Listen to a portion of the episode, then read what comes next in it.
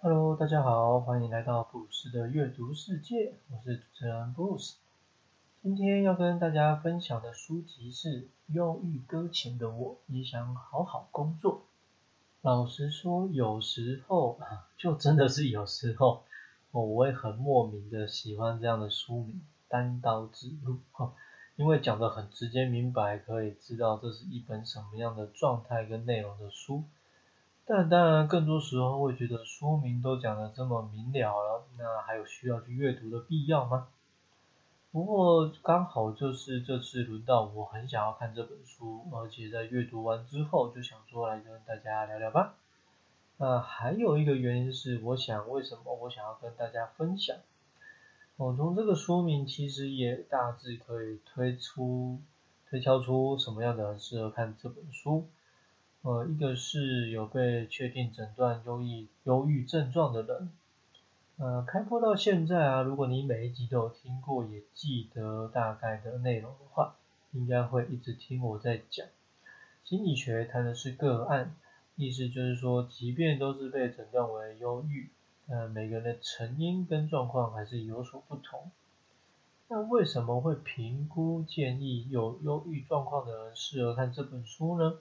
主要就是回到我们在第一集有介绍过的选书法。同质性原理选书法，就是挑一个跟自己状况很像，但是个性啊状态有所不同。作者原先是想要自杀，然后躲在家里，不想也不敢出门。最后呢，成功找到适合自己的工作状态，甚至还结婚生子。哦，我想这应该听起来很成功吧？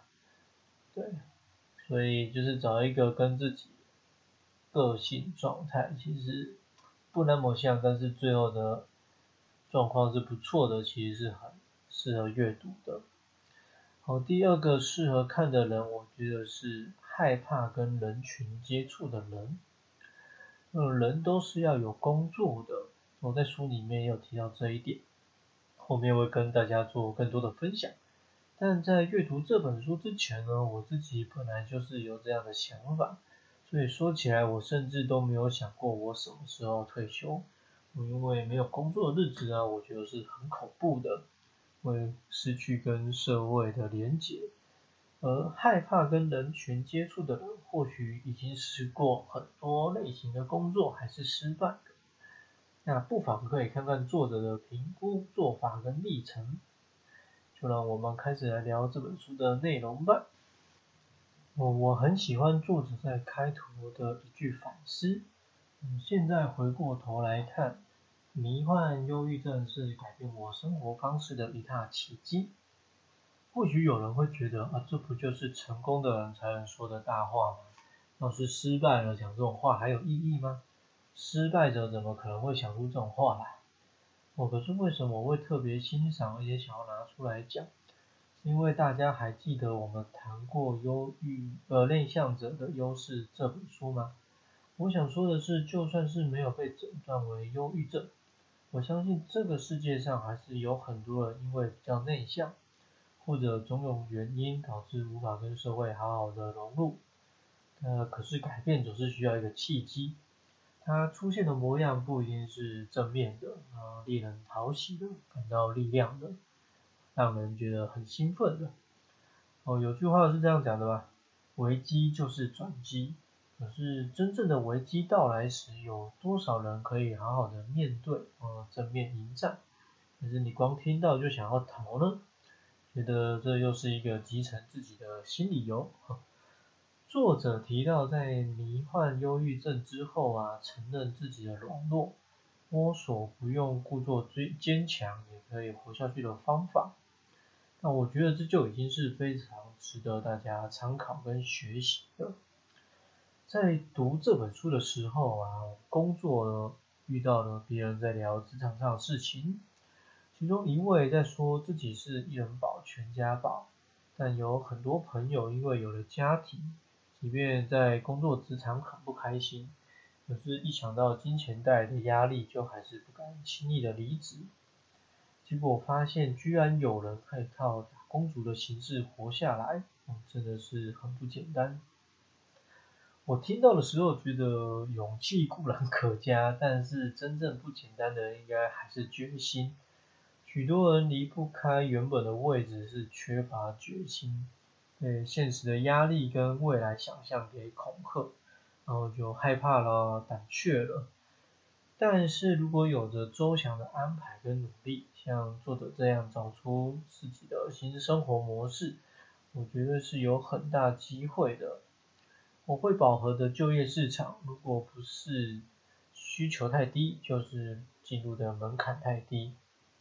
可是这是一个大数据的时代，也是人们喜欢刻字化的时代。我自己是一直觉得，只要做出特色，肯定是会有一条活路的。故事的一开始在诉说作者迷幻忧郁症的相关状况。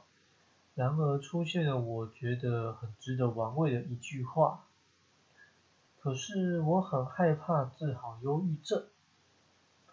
这句话我想要邀请大家一起来想一想，自己是不是也有过这样的念头？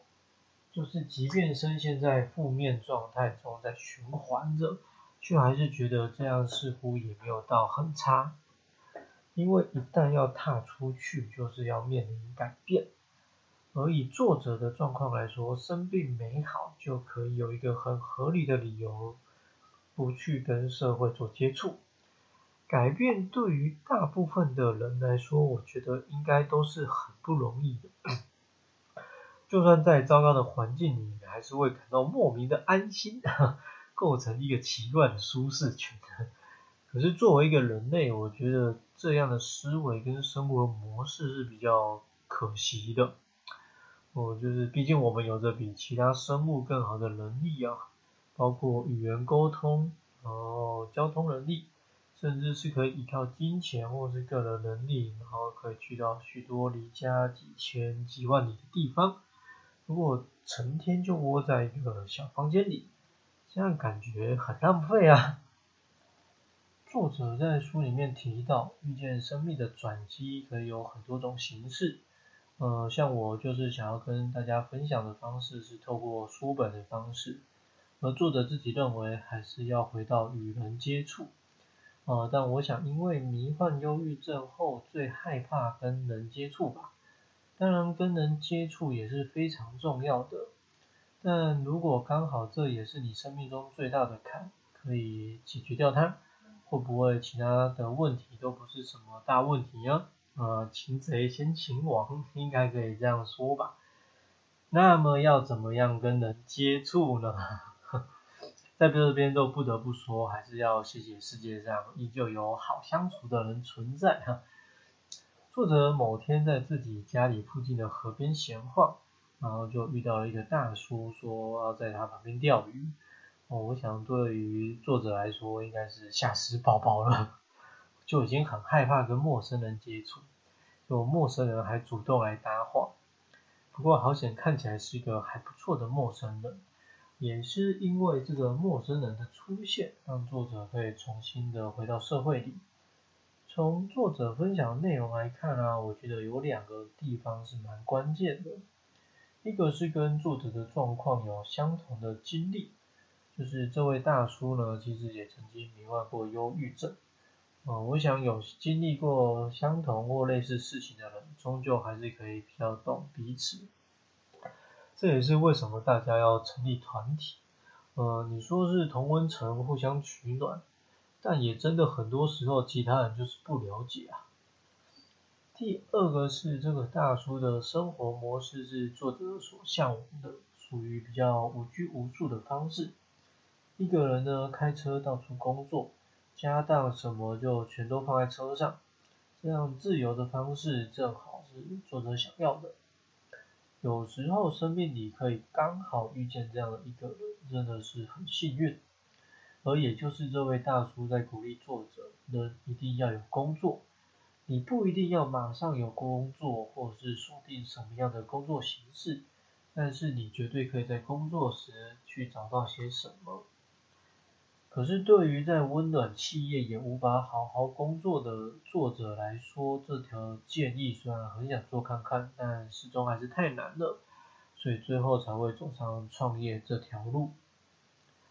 在这边啊，我很喜欢作者对于创业两个字的定义，一样是简单直接又暴力。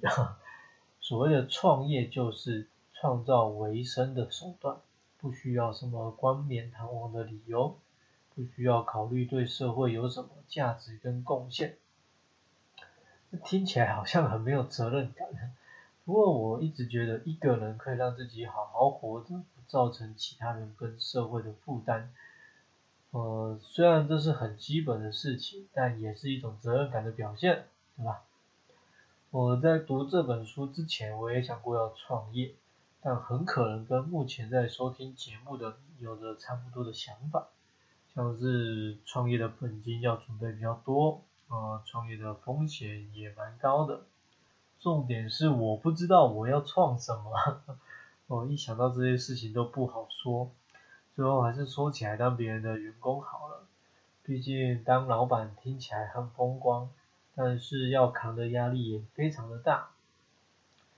而作者创业的方式，我觉得也是特别想要跟大家分享的。一般人都是用人力创业，就像我认为自己喜欢阅读，啊，我是心理的科班生。所以我就想要用这样的组合来找找看机会，但其实万万没有想到，我要找到合适的书籍，然后去阅读、去整理、去录成 podcast 给你听，背后其实有很大的时间压力跟成本。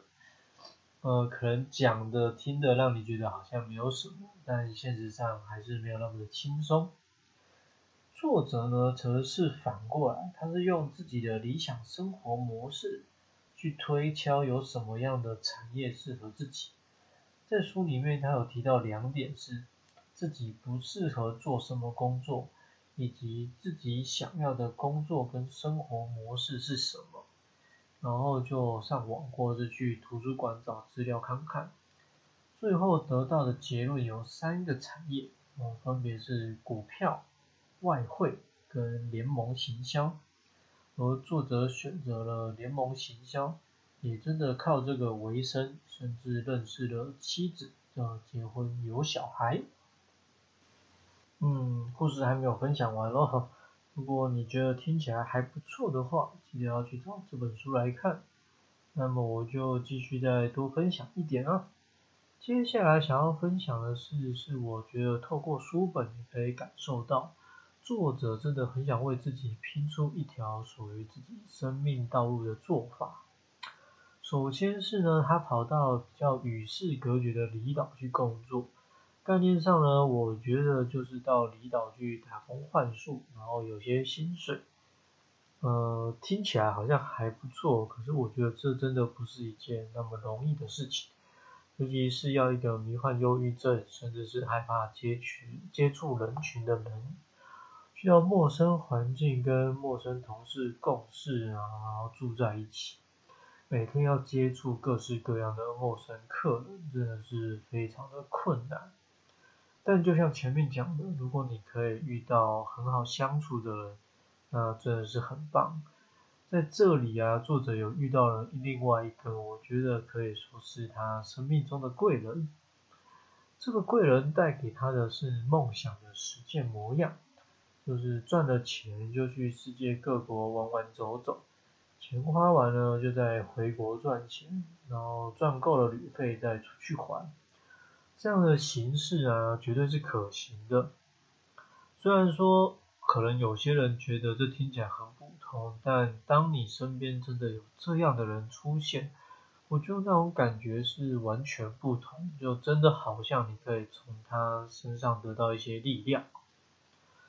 第二个是作者把自己丢到了贫民区去工作，我觉得这听起来超恐怖的，因为我想一般人对于贫民区的印象应该都是不太好哈，我包主要是包括生活环境跟出入人群的复杂，那你真的要让自己好好的开始或去接触人群，有这个必要到如此糟糕的环境吗？呃，可是或许这作者这样的考量跟做法，最后还是得到了不错的结果。在这边啊，我并没有要鼓励大家一定要用这两种方式，但是这样给自己几乎没有退路的做法，我觉得如果你暂时生命中没有其他家累的话，应该是可以参考看看的。善良的人一定会遇见善良的人，我始终是这样认为的。即便这个世界上善良的人好像没有那么的多，哈。那让我补充说明一下一个分享的内容，就是刚刚有提到嘛，作者跑去了贫民区工作，在这边也算是遇到了第三个生命中的贵人，那是另外一位大叔，呃，他的背景是一个怎么讲？书上讲的比较像是就是从混黑道然后平安脱身下来的一个大叔。对，然后也做过一些诈骗集团，或者是呃暴力取财，然后网络行销，对相关的这些内容，就是大家对于比较常听到黑道会做的一些事情就是了。但这个大叔给了他一个建议，我觉得我很喜欢，就是你一定要做有成就感的工作，这是钱换不来的。这件事情听起来好像很容易，但我相信很多人到后面就放弃或忘掉了。不然现在在听节目的你想看看，你现在从事的工作，真的你觉得有得到成就感吗？满满的成就感呢？啊，当然没有成就感的工作，你还是有机会赚到很多很多钱，过着很好很好的生活。但我觉得成就感之于一个人的生命价值来说，就是有很大的重要性。呃，这件事之后有机会我们再好好聊聊。OK，呃，这一集就聊到这边了。啊，这本书其实没有很厚，但我觉得就像我讲的，不能说称上很励志，但真的非常的真实，而且我觉得它也。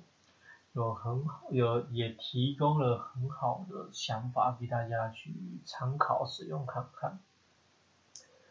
下一集预告啊，要来跟大家分享一本比较以运动为主轴的书，叫做《健身也健心》。呃，说到运动啊，大家可能会想到是很认真练习，然后没有所谓的放假日，吃东西要非常的讲究，身上还可能累积一堆伤。这样才有机会得到不错的成绩跟名次。呃，其实啊，在运动的世界里面，还有一门学科叫运动心理学。我在这边先没有要跟大家过于认真的聊这个部分，只是当初我在看到这本书的时候呢，翻了一下内容，觉得还蛮有意思的。那我自己平常有运动的习惯，所以想要来跟大家分享一下这里面的内容。如果你有兴趣，可以先去预约来看，或者等我来跟你聊聊。我是 Bruce，下次见喽。